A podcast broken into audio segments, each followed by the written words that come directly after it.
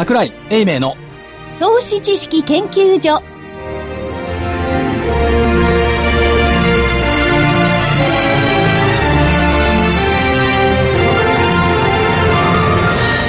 皆さんこんにちはこんにちは。桜井英明の投資知識研究所の時間ですスタジオには桜井英明所長こんにちは。正木昭夫隊長こんにちは。福井主任研究員こんにちはそして研究員の加藤真理子でお送りしますさあ今日の日経平均大引けは94円21銭安の14,191円48銭94円21銭安の14,191円48銭でした。安値引けです。えトピックスも安値で引けてますね。えマイナス12.51ポイントの1181.83ポイント。売買代金が概算で3兆1800億円。出来高が概算で38億2268万株ですね。え値上がりが483、値下がりが100、えー1148、変わらずが80銘柄でした。もう規模別もすべてマイナス11、15というふうに大きく下げましたね。まあ安値引けという売れるべきことではあるんですが、はい個人的にははい。先週でした今週の見通しのはい上限っていうのがはい1万4274円、はい。25日線1万3000コロ96円の9%上は超えないでしょうという見通しを出しておりましたんで、はいはい。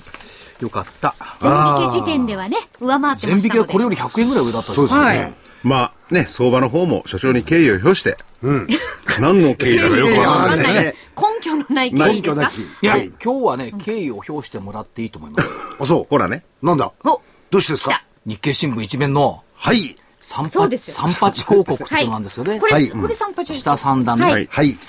これ三八って三段で8つ広告が入ってるから三八広告っていうらしいあ、そうなんですか。多いですね。へえ、一二三四五それ計算しなくても分かるでしょ4つあるでしょいや、いや、ほら、皆さんに。ありましたはい。ちゃんと8ありまで、す。ここであの、待ってたぜ、この瞬間、やっぱり株は儲かるっていうね、この広告が出てるんで、学術書のような。その横のね、タイトルの横のところがそうですね。個人投資家のカリスマが語る、急上昇相場の戦い方。個人投資家のカリスマですよ。カリスマとは思わないですけどね、急上昇相場の戦い方は書いてあるかもしれない。個人投資家の赤すりだとカマカリスマだと。でもこ、この本よりさ、最低でも目標達成できる営業マンになる方法とかさ、人間に勝つコンピューター将棋の作り方とか、いろいろありますね。、ねアパート投資の原点なんてこれちょっと違うと思うんだけどな。芥川賞物語。富士山もありますよ。富士山見てきました、今綺麗でしょ、今日きっと行かれたん気ですね沼津からね、瀬尾井富士をこう眺めてですね、はい。いろいろ美味しいものも食べてきましたけども、はい。いいですね。ねお仕事で行ったんでしょ？あ取材に行ったんですけど、あはい沼津、沼津港ってあるんですね。結構有名なんですけど、はい。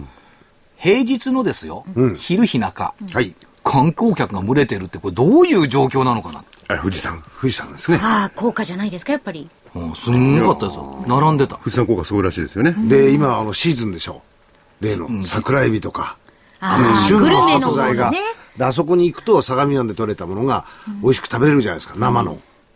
うん、生しらすは美味しかった。でしょ？はい。そういうことをやってるから相場が下がるんだって。は？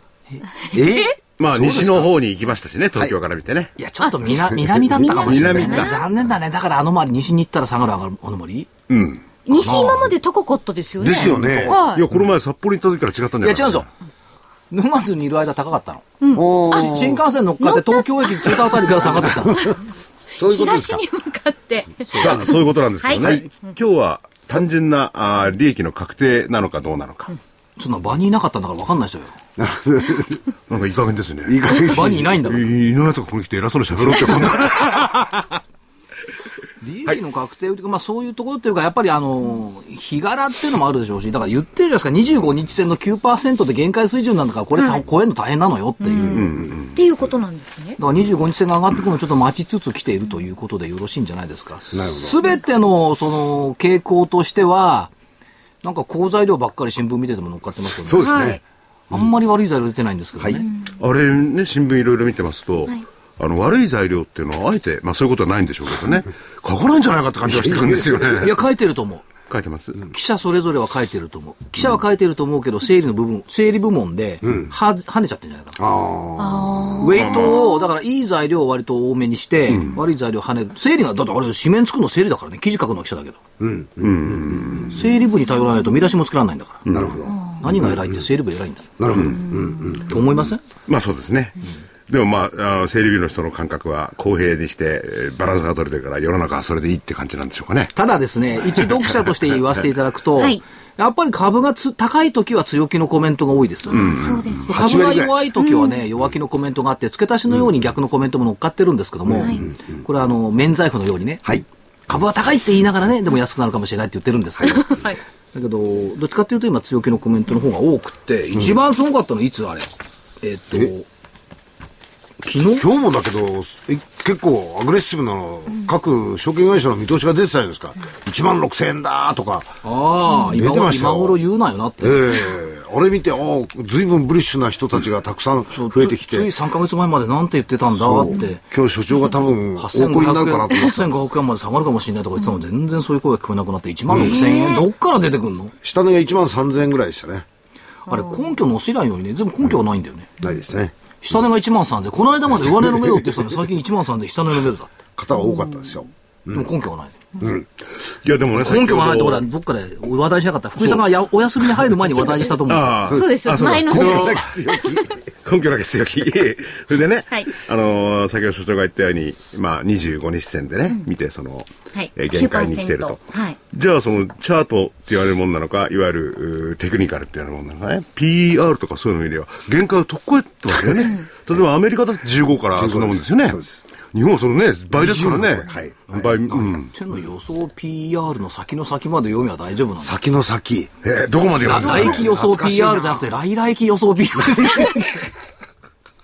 だだそそういう意味で言っても、まあ、わかんないですけどね、限界なのかどうなのか。ただ、あの、アベノミクスそのものが、まだ、あー為替というところではね、現れてるのかもしれないけれども、現実化っていうのはまだされてないんでね。そうですね人気だけはどんどんいってる。だとしたらそれに乗らない手はないんじゃないか。あ、そういうアグレッシブな意見をお話しされたかったわけですね。ええだけど、でもアグレッシブよ。実は昨日か一昨日でしょ、日経一面のトップ、日本株マネー流入加速。あ、ありましたね。サブタイトル、世界売買シェア過去10年で最高。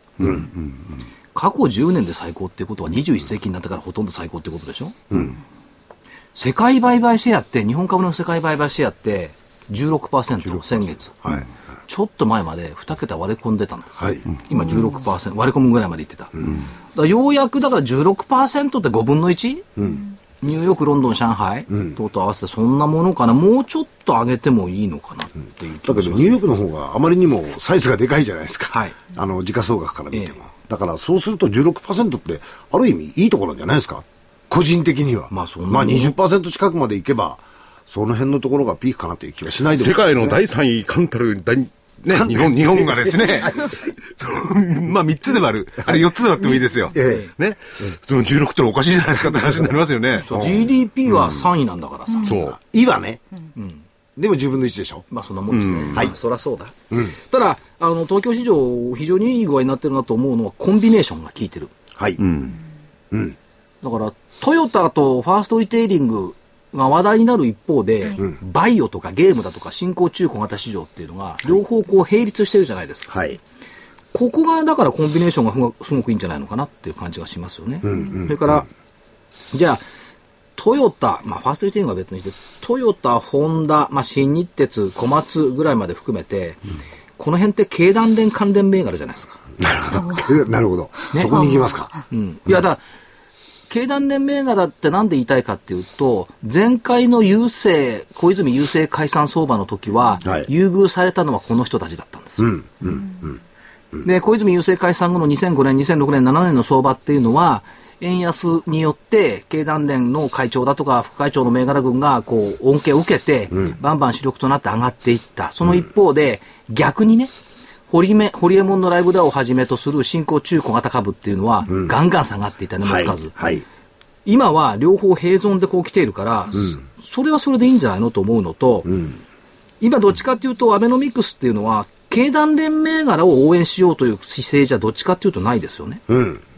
よーく見ていただくと、アベノミクスということで、例えば健康長寿という切り口でいくと、これが製薬会社に行かなくて、バイオベンチャーに行くでしょ。それから、えっ、と、女性の活用ということを含めると、保育所なんかが大事だよね。ね。っていう話を入れて、まあ、人材派遣も含めて、これが中小型に来てるじゃないですか、はい JP ホールディングスだとか、幼児教育研究所だとか、はい。そういう意味では、経団連銘柄を救って相場経済を良くしようっていうよりは、どっちかっていうと、地道にやっているね、いい加減にやってるじゃなくてね、地道にやっている新興中小型企業を応援するような姿勢が政策的には見えるような気がするんですけども、これは気のせいでしょうかね。なるほど。まあ、まだ具体化されてどうなるかわからないんでね、6月ですからね。い。やろんなも、のただ、そうおっしゃいますが、特にバイオベンチャーのところに限って言えば、例えばネドがね、2億とか3億とかはい、補助金をもう出し始めてるでしょ。ですね。今年いっぱいということで、はい。はい。そういうことを考えると、まあ、早いものは出始めてる。しかし、まあ、実際決まってくるのは6月以降の話ですから、これがどこに出ていくかっていうことですけども、経団連銘柄はね、お金いらないっすよ。いや、小泉改革の時だってね、それだけ、まあ、恩恵を受けたとは言いませんけれども、お円安でね、はい。えー儲けていたんだけども、全部内部留保ですからね、300兆ぐらいあるんだから。だって溜め込んじゃってるんだ溜め込んでるんですね。このお金使えばいいのに、また使わないからね。そうですね。で、ここに来てトヨタの決算なんかもね、決算というか、あのー予想なんかも出ててね、じゃあ設備投資を国内でするかって言ったら、どこでもしないんですからね。抑えますからね。ええだからそう、でお金持ってんだから別にそこは援助しなくたっていいだろうって。一番お金が欲しいところにお金出してやればいいじゃない、っていう感じはしますよね。まあ本当そうですよね。はいまあそれでうまくうー経済が回って、えーそれより前にもっともっと株が上に上がればいいっていうことでしょうがない？株ね、ええこれね、需給から見ていくとね、海外投資家4月2兆6826億円買い越し。はい。これね、1982年以来で最大なんですよ。1982年？はい、昭和57年。え、今、あ、に、え？そうです20年、3 30年ぶり。30年31年ぶりですけども、1982年で昭和57年ですから、はい私も証券会に入ってちょうどお3年目、はい。別紙相場の時ですよ。はい。で、その後、あの頃バブルがマルチメディア相場ってなったありましたね。ハイテク。はい。あの、ビデオテープだとか、あ、それ入ってかったんですね。そうです。ビデオハイテクだったの。ハイテクですあとはね、光ファイバーとか、ね。とかベータとかそうそうそう。はい。そうです。だから今はもうぐちゃぐちゃになっちゃったビクターとかね。そうですね。TDK、まあ、TDK 年傘で、ビクターなんかは超年傘でね、日立マクセル、これも今名前なくなっちゃったけどね、そういう銘柄群が、えっ、と、外国人がこう買いに来た。まあ、まあ、あの、主体はね、クウェート政府、投資庁だったっけ？はい。僕はサウジアラビア金融庁、はいサマ。はい。あれ、本当に関係のところに書いてあったもんね。ああ。あとシンガポールでしたね。通貨庁。通貨庁。うん。ゴだシック。あの時の外国人買いよりも、今の方が多いっつうわけですよ。昭和57年よりも、今の方が。まああの時は為替の問題もあって円安でしょうからね。ただ為替がね、多分ね、230円ですよ。いや、260円ぐらいかな。1ドル。2.2.5倍ぐらい、えー、かさ上げされてるから、確実にこっちは2.5倍多いってわけですよね。だから、平成、じゃあ昭和バブルどころかね、その前の相場。日立が300円から1000円に行くようなところ。日立、昭和57年で日立多分300円でしたから。82年っていうとちょうどバブルの初めぐらいですもんね。あのね、鈴木善光内閣で、ですよね相場が底打ったところ。で、賑わったのが別紙だもん、とにかく。はい。住友金属鉱山が、あのー鹿児島の光で金が出たって言ってね、閉じ金が光るっていうバカなことですよ。なんですか、土地金って？金の塊、土の中に入っている金の塊を閉じ金って言うんですよ。でね、あある、ある記者がね、閉じ金を一生懸命こう持って光っているっていうわけです。光るわけないだろ、閉じ金っていうのは。でもね、我々現場の人間はね、いや、閉じ金が光ってるそうですとかね。光らないっつう。生成前の岩の中に入ってるもんですからねえ、そういう土地金がね、道路にゴロリンと転がってたんだよが出てないんね。ですね。砂鉄と違うんだから。砂金ですよね。そう。あ、砂金と違うんだから。でもそれだけの、えっと、買い越し金額になってきた。一方で、個人、1兆6827億円の売り越し。見事ですよね。9ヶ月連続。はい。4月まで日経平均9ヶ月連続の陽線なんだから、昨年8月以降9ヶ月間連続で売り越し。なるほど。で、お金になっちゃってる。お金になっちゃってて、それからゴールデンウィークなんか見ていても、小出しには使ってるんですよ。はい。横浜の中華街で2時間待って中華食べるって、埼玉県からほら、電車つながったからみんな行ってましたけど、はい。その程度の贅沢はしてる。はい。私もゴールデンウィーク、横浜中華街で贅沢してきました。な何時間待ち、何時間待ちました？いいえ、私はそんな有名なところで並んで食べる趣味はありませんので、えー一番空いている角の、はい。えー角の、角のところの。重慶飯店でも行きました。あの、露店の、お椅子に座って、あ。あ、でもお天気良かったからいいですよね。ね、それであの、2000いくらで食べ放題とかそういうおっしゃる通りでね。す。2480円。だからそういうささやかな消費には回ってるんですよ。だけどね、この売り、売り切ったね、この月間2兆円近いものを売り切っていて、まあ1兆6800億売り切っていて、そのお金って、だから、そんな2000円金ぽっきりだけしか言ってないの、まだ。いや、ポキリでそれだって立派ですよね。そうですよね。ねまあ今までだったら100円のハン一生懸命働いて食べるんだかから。所長、家族4人で1万円ですよ。そうですよ。贅沢だね。贅沢でしょ？贅沢でしょ？贅沢でしょ？そうですよ。はい確かに。ねえ。そう。まあだからそういう消費がちょっとずつ増えてきた。はい。いや、ちょっと、ちょっとずつね。だけど、株式市場にまだ回ってきてないのに。投信はね、月間4000億も売れてるから、だいぶ入ってきましたよ、投信。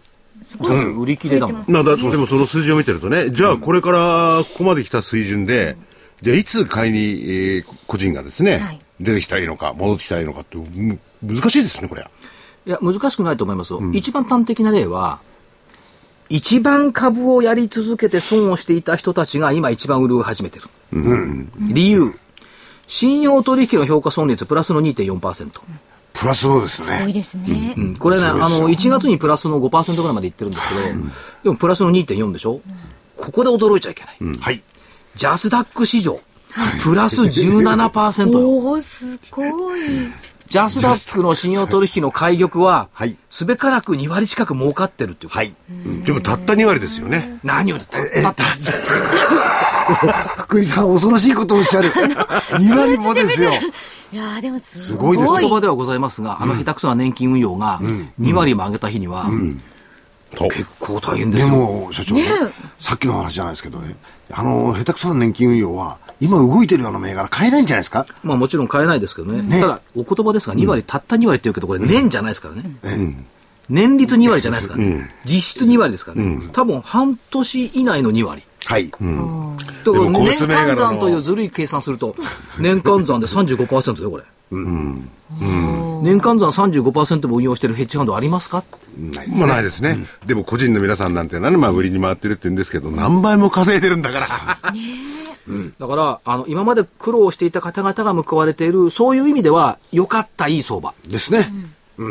で、持ってなかった人は報われてないし、だからそこで持ってないけどどうしようかって、いつ入ったらいいんだっていうのは福井さんのご質問でしょ？うん、そうですね。はいこれね、相場付きが大きく変わったっていうふうに考えると、別に全額株買いとは言いませんけども、はいやっぱり触れ合っておくことは必要なんじゃないですか。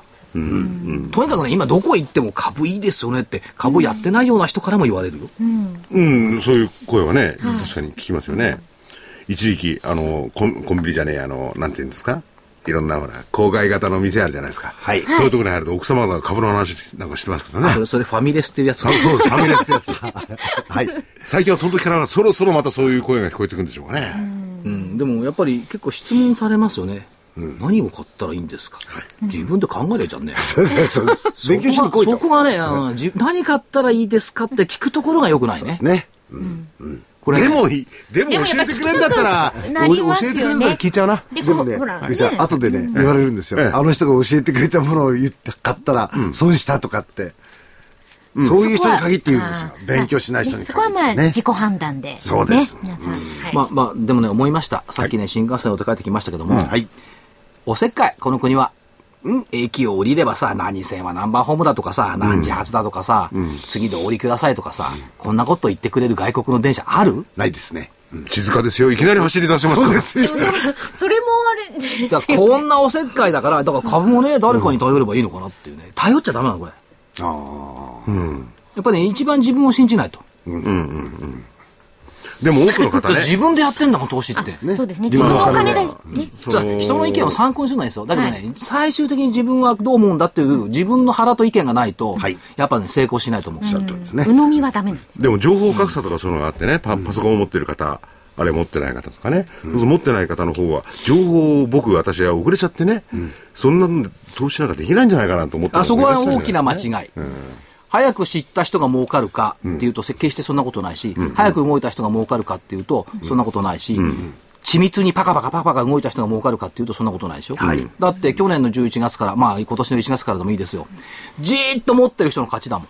うんうん、ああそうですね。ねね、去年の11月、えー、14日より前からじっと持ってる人は勝ってますよね その人たちが結構、ちょっと、うん、だから例えばです、まあ、周りの人こういるじゃないですか、はい、いや、やれやれで売ったんだよっていう人多いんですよ、はい、でやれやれで売った後にさらに上がってるケースばっかなんだから。そうですね、ということは、やれやれも減ったくれもなくて、うん、私が株を持っていることに気がつかなかった人の方が良かったんだ。はいはい、まだ持ってる。ああ、タンスに入ってたような。うん。うん。あの非常に逆説的な言い方をしますけど、はい、そういった側面はどうしてもありますよね。ありますね。まあ、そういうお話をいろいろ、所長にお伺いしてきたんですが、ちょっと本筋からずれたようでありましてですね、次のコーナーでは、じゃあ、これから先どうなの？か、やっぱりそこですよね。そうですね。はい。そこを聞きたいな。未来を。根拠お知らせきますから。根拠のない未来。はい、お知らせです。はい。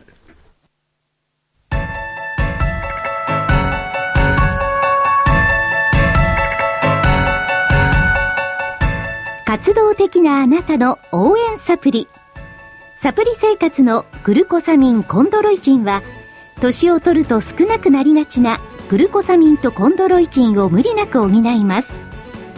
階段の上り下りや立ったり座ったりが気になる方やお散歩スポーツを楽しみたい方におすすめです。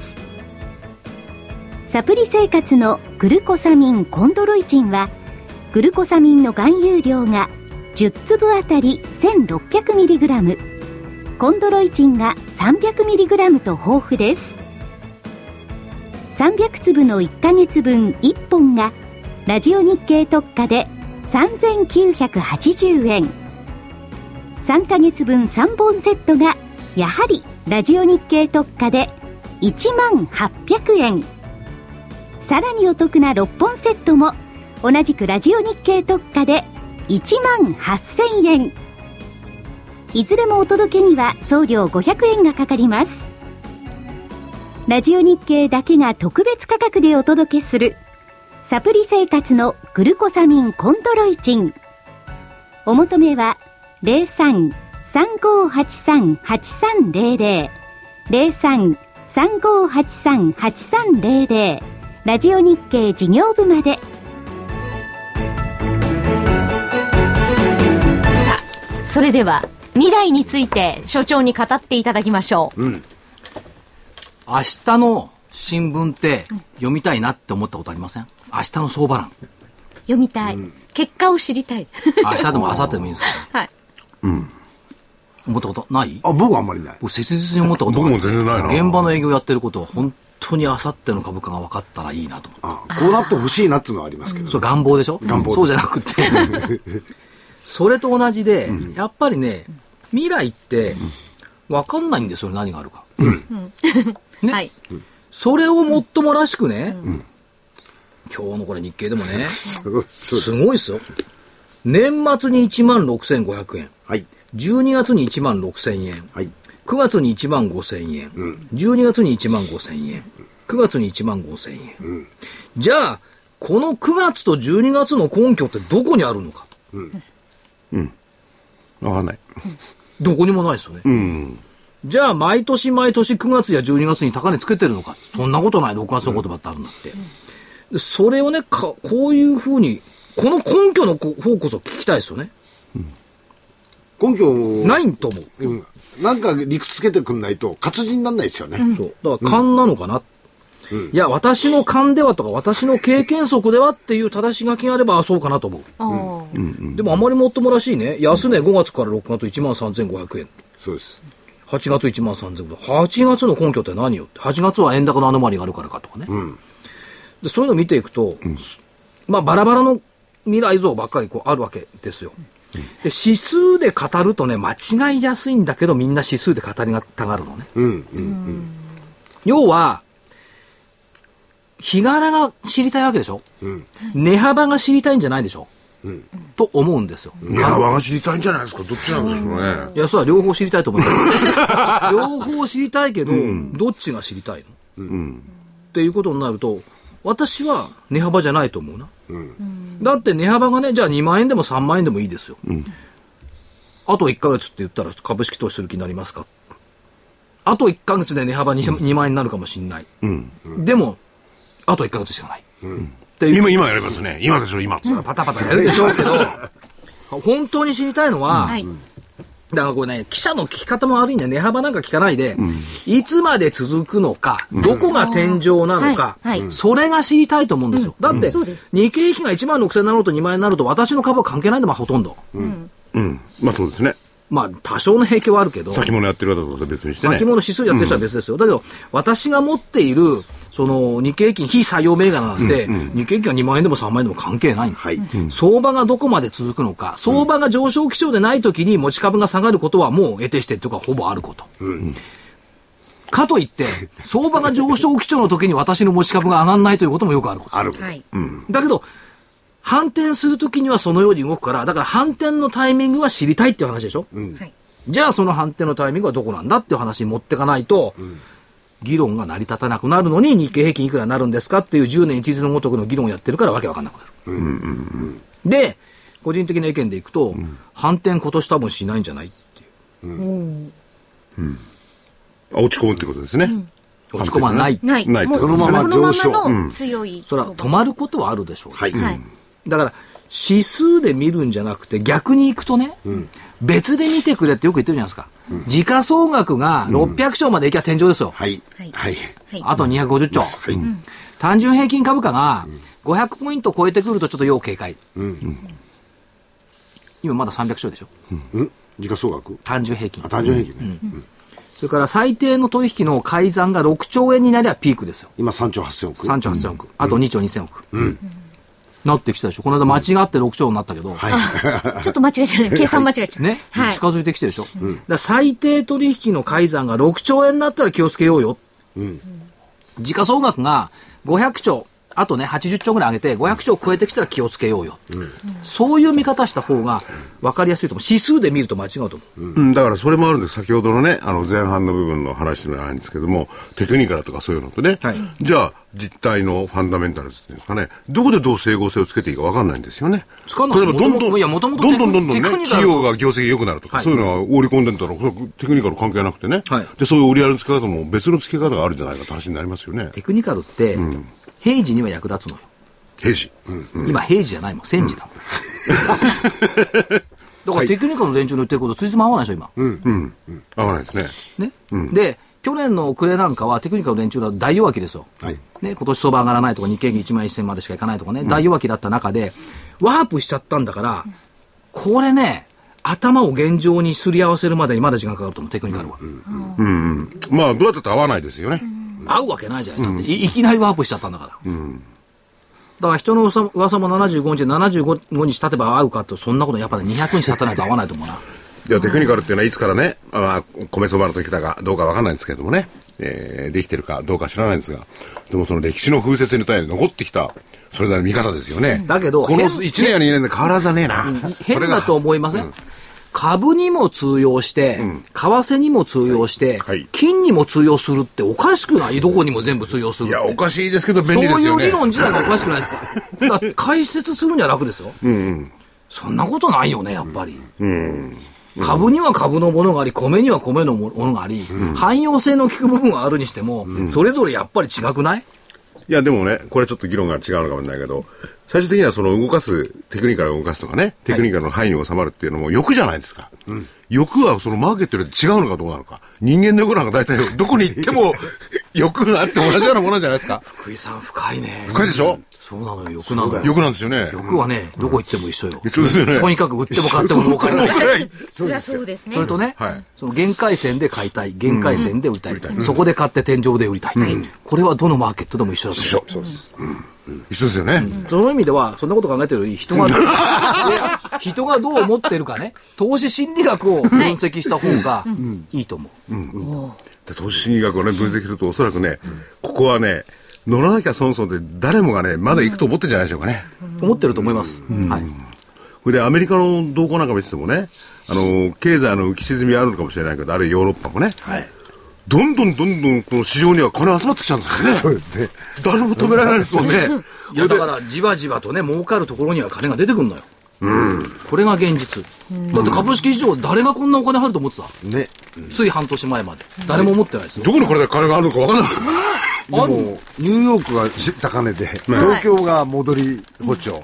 で、ダックスが、そうあ、高が高いんですよね。うん、そうするとこの3つの、あの主要マーケットが全部好調な推移になってるんで、非常に珍しいタイミングですよね。ねえ、でそういう意味で言ったら、まあ、日本はこれから経済本当にね、上昇するんでしょうけれども、はい。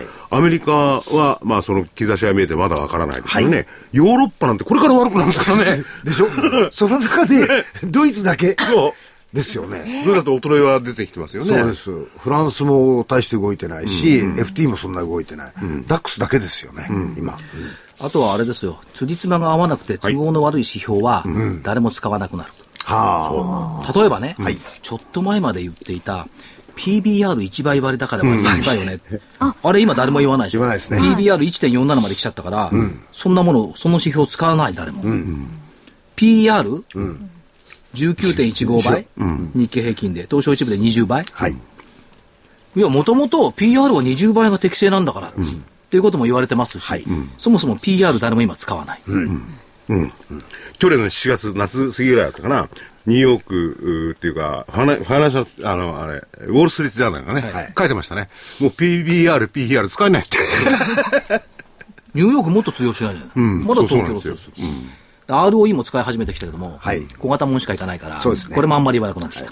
所長、となってくるとやっぱり動物的な感じでしょうか？やっぱり根拠なきですよ。だから、いや、根拠なきじゃなくって、はい。流れをどっちかって読むっていうことの方が重要なんでしょうし、所詮その心理を決めるための雇用統計だとか経済指標とかあるわけじゃない。雇用統計のいい加減さ、今回分かったでしょ？あ、すごい訂正してましたね。ね、2月分33万人。改定、改定か。うんちょっとひどすぎます 3, ね。3月8万1000円で騒いだ割にはそう。16万人。16万人。でもその背景になってる潜在的な失業率って非常に高いわけですからね。それ解消されてないんだもんね。いや、されようとされまいと、マーケットトレンドが右肩上がりなんだから、そこに経済指標が多分近づいてくるんです。おーこれね、逆にね。これね、経済指標があって株価が上がるって、これは学術的にはその通りです。はい。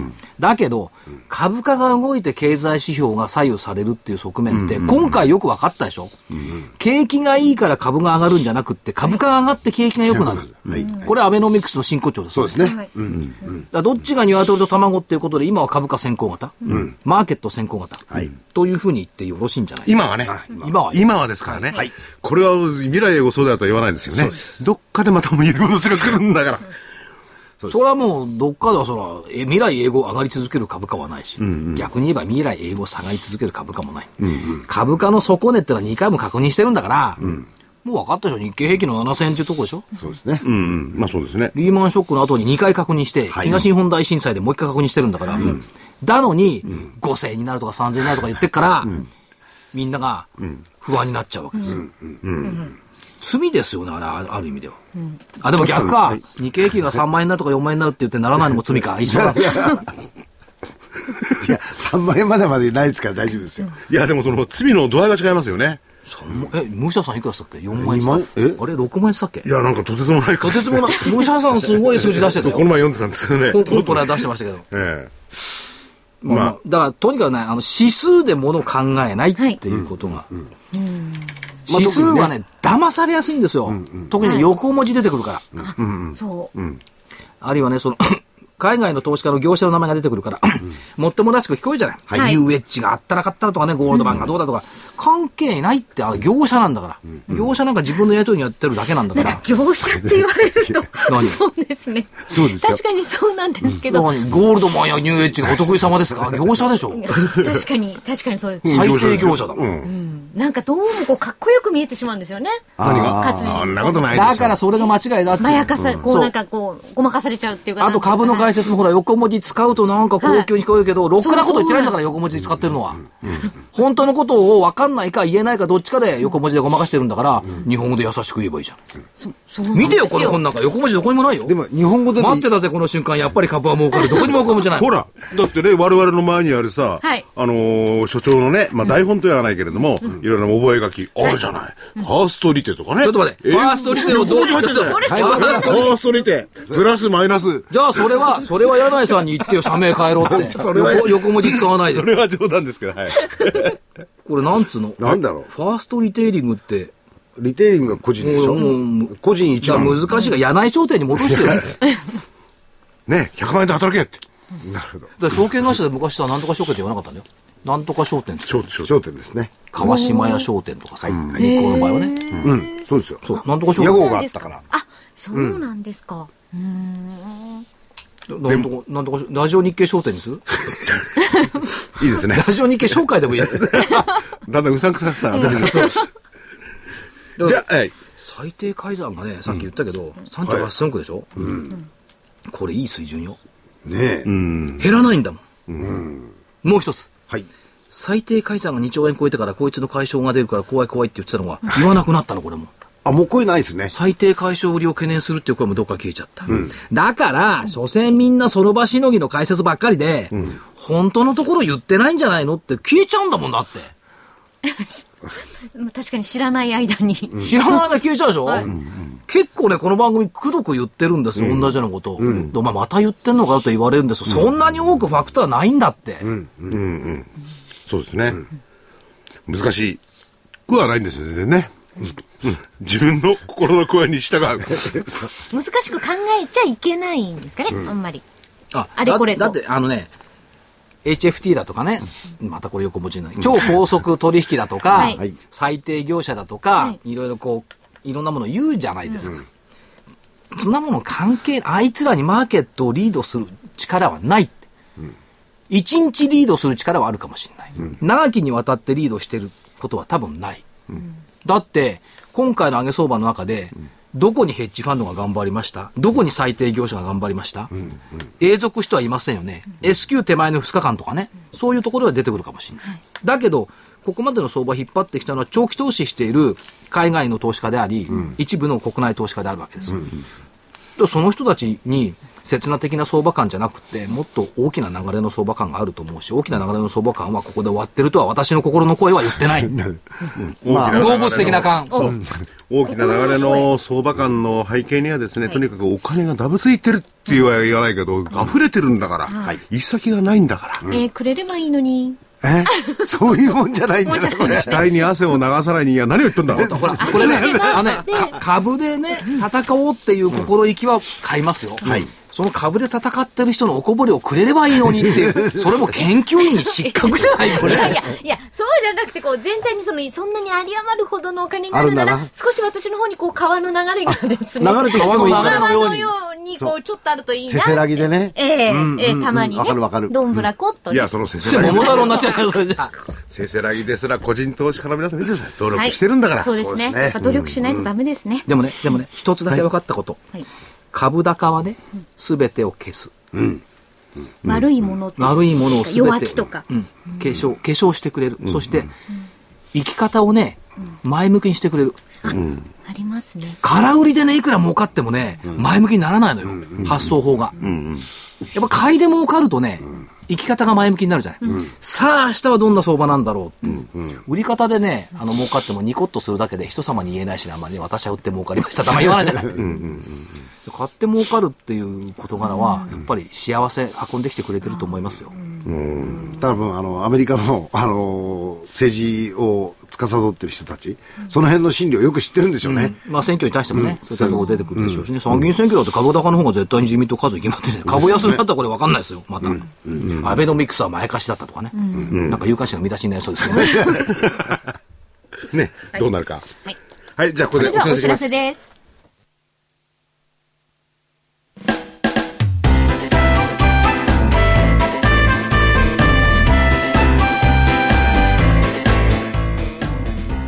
花粉症の皆様に嬉しいお知らせです。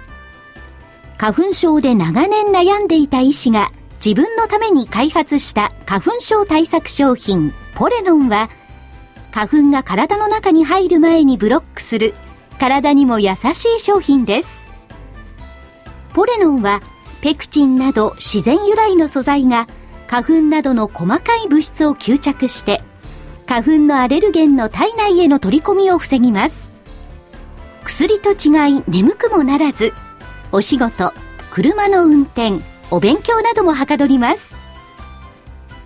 ラジオ日経ではポレノン3本セットを9640円でお届けします。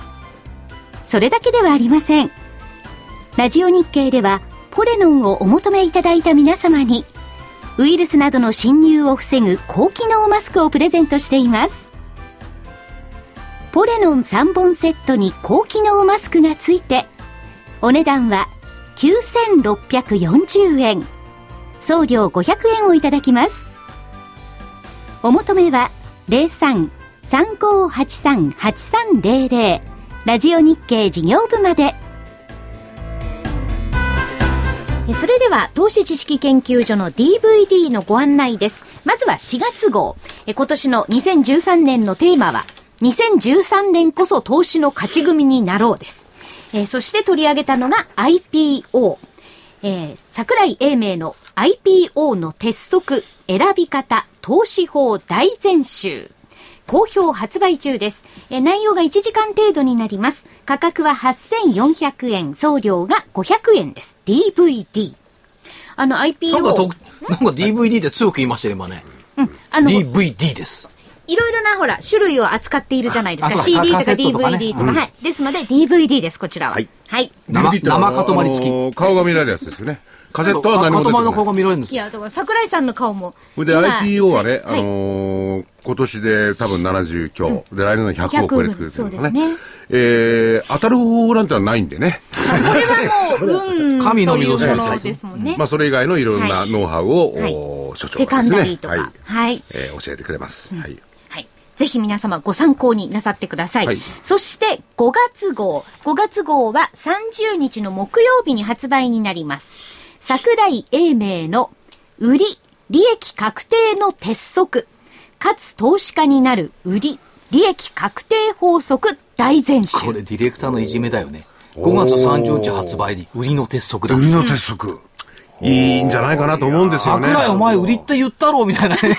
なるほど。いや、こういう平時にあってこそ、えー、波乱の時の備えをしておかないと。はい、確かに。あるいは、あるいはね、その、売りっていうのは何も相場が下がってるじゃなくて、とにかく利益を確定するって必要なことですからね。い、ろんな局面で。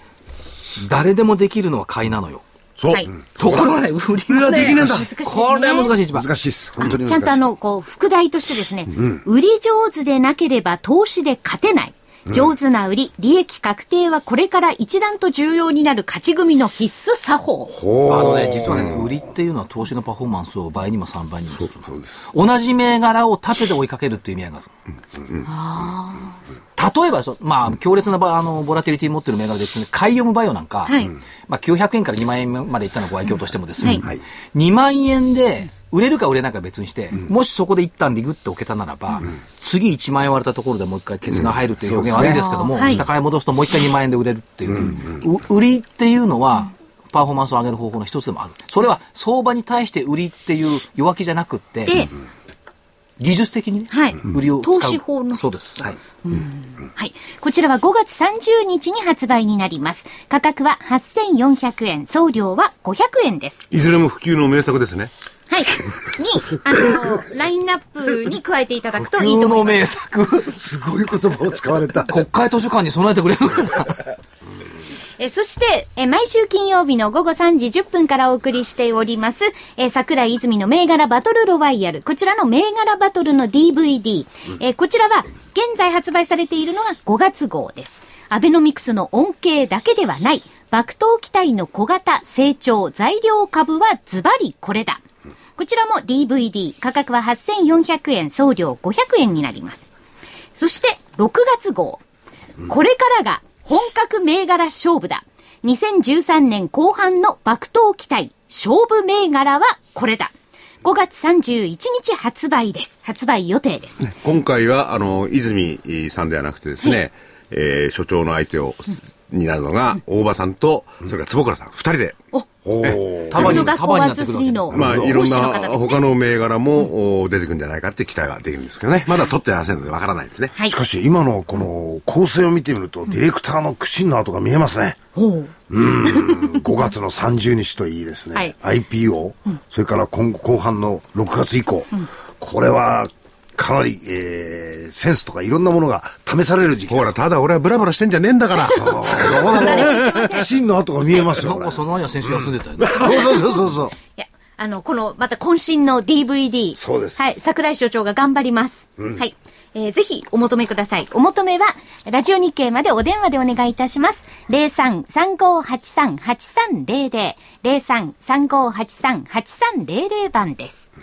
えーそれでは、スケジュール。はい、おあんまり願いいたします大したことないで。すよね。明日が S q でしょ？はい。で、来週月曜日がマネーストック、アメリカ小売売上高、ユーロ圏財務省会合。14日火曜日、企業物価、アメリカ出入物価、EU 財務省理事会。15日水曜日、消費者態度指数、アメリカ公共鉱工業生産、生産者物価。16日木曜日、国内の1、3月実質 GDP。ようやく今頃出るんですよ、1、3月がね。4月の頭に出てくる中国だとかね。毎回、早いとこあります触れねま。すね。アメリカ消費者物価。えー17日金曜日、機械受注、それからアメリカの景気先行指数等々を控えて、来週の見通し、ちょっと変えました。下、13694、え13694。13,694円、5月2日の安値。はい。おーから、まあ、この間までは25日線は下回らないでしょうって言ってましたが、はいあれはちょっと、25日線もうちょっと上でいいんじゃないのと思ってるんで、13694。それから上が14547。これは同様で25日線、13346円の9%情報乖離水準。これ25日線の9%抜けてきて、25日線の10%上なんか行った日には、それこそし強烈な大相場よ。ですね。そこまでは多分いかないんじゃないと思ってるんで、え、そんな大相場に行かないんですか？だから9%を抜けるようなね、その前に25日線が下からこんにちはって追っかけてくると思うな。だって25日線ね、この間、あの、正木さんもごご指摘されてましたよね。前の週1万3000ころ96円。そうなんですよ。で、昨日段階で1万3346円よ。でしょ？すごい勢いです1ね。週間で250円も上がってるのよ。そうなんいいですですよ。ね。そう考えると。いや、でも株を買う人がいて買われてんだもん。先高になる期待があるか確かに。だって昔1ヶ月でもこんなに上がんなかった それはそう言われちゃうとその通りですけ1どヶ。月間ベターっとら。こんなね、い今時25日で何日だなんて言われたってもう、なんだけど確かしない。なめくじのように張っていた25日線がずっと、これでこの、そのうちね、200日線がもうちょっとね、角度上げてね、鎌首もたげてくる。そうなると、相場さらに強くなる。ですよね。200日線が下で上向いてたら、これは暴落の可能性はほぼ少ない。